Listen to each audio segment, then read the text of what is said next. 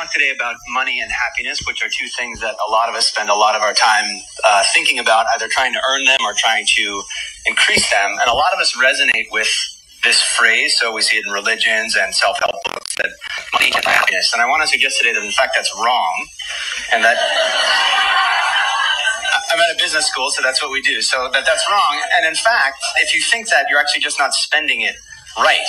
So I want to talk about money and happiness are two things that a lot of us spend a lot of our time uh, thinking about, either trying to earn them or trying to increase them. And a lot of us resonate with this phrase. So we see it in religions and self help books that money can't buy happiness. And I want to suggest today that in fact that's wrong, and that. Business that's what we do. So that that's wrong. And in fact, if you think that you're spending it right. So I want to, I want to talk today about money and happiness, which are two things that a lot of us spend a lot of our time uh, thinking about, either trying to earn them or trying to increase them. I'll talk today about money and happiness, which are two things that a lot of us spend a lot of time uh, thinking about, either trying to earn them or trying to increase them.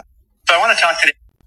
So I want I wanted to talk today about money and happiness, which are two things that a lot of us spend our time thinking about, either trying to earn them or trying to increase them.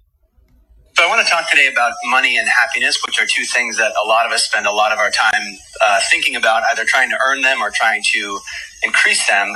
So I want to talk today about money and happiness, which are two things a lot of our time uh, thinking about, either trying to earn them or trying to increase them. And a lot of us resonate with this phrase. So we see it in religions and self-help books that money can't buy happiness.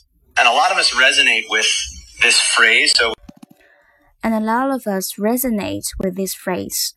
Resonate. 共鸣 resonate.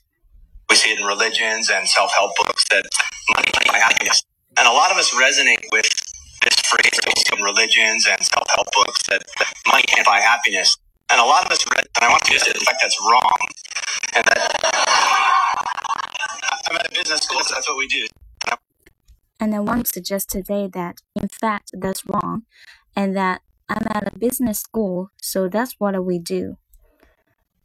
我今天想表达的是，What I want to suggest today that in fact that's wrong, and that I'm at a business school。那个我是商商学院的，我们就是研究这个的。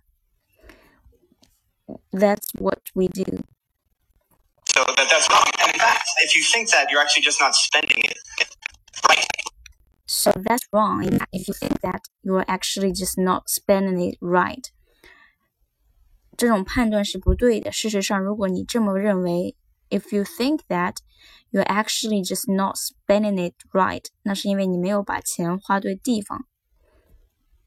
So I want to talk today about money and happiness, which are two things that a lot of us spend a lot of our time uh, thinking about, either trying to earn them or trying to increase them. And a lot of us resonate with this phrase. So we see it in religions and self help books that money can't buy happiness. And I want to suggest today that in fact that's wrong, and that.